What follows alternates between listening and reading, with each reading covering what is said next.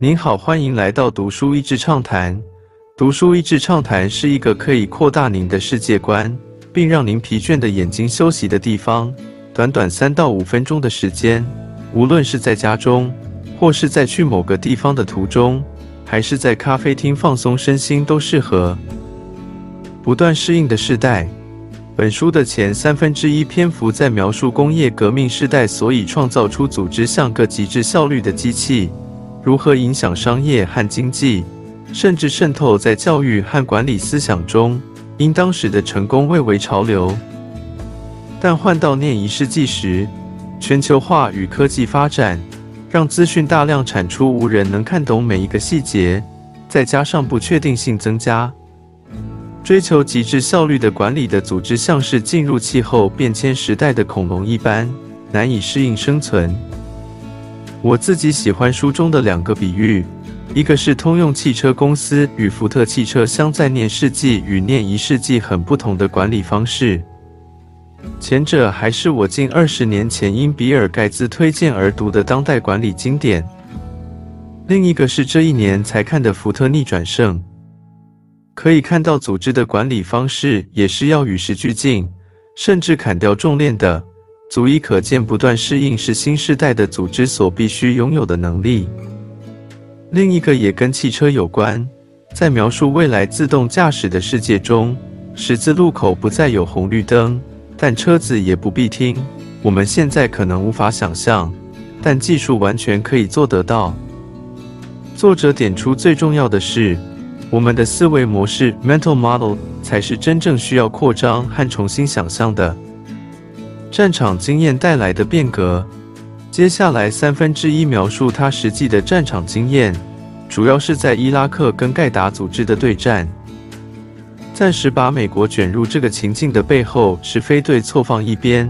书本中所描述的景况，敌方是分散的，杀了一个我，还有千千万万个我。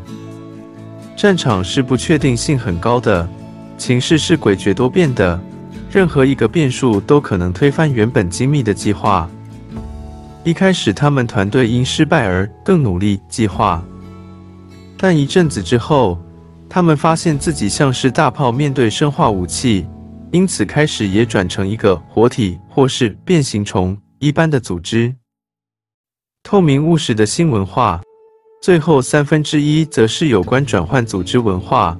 这位上将花大把的精力在描述全局，要求团队间讯息分享，甚至刻意建立不同团队里面某些成员间正式与非正式的连结，让很务实的提升组织透明度，让全员能看见大局，了解系统，然后让决策点推到最前线。最后。作者提到园丁的概念，未来领袖需要花力气在建立一个新的文化，修剪组织中讯息不流通或是关系不够强的节点，甚至刻意让组织中有不够效率但能创造缓冲空间的余裕，然后透过自身的行为活出一个新的文化。他坦言，以将军之姿要让自己变成一个谦卑的园丁，心理调试着实不易。但他因情势所需而放下身段，着实看见了成效。As the world becomes more complex, the importance of leaders will only increase. Even quantum leaps in artificial intelligence are unlikely to provide the personal will, moral courage, and compassion that good leaders offer. Persuading teams to network with other teams will always be difficult, but this is a culture that can be planted and, if maintained, can flourish. It just requires a gardener, a human, and sometimes all too human, leader displaying the willingness to accept great responsibility remains central to making an ecosystem viable. 随着世界变得越来越复杂，领导者的重要性只会不断增加。就算人工智能飞跃发展，也不太可能提供优秀领导者所具备的坚强个人意志、道德勇气和同情心。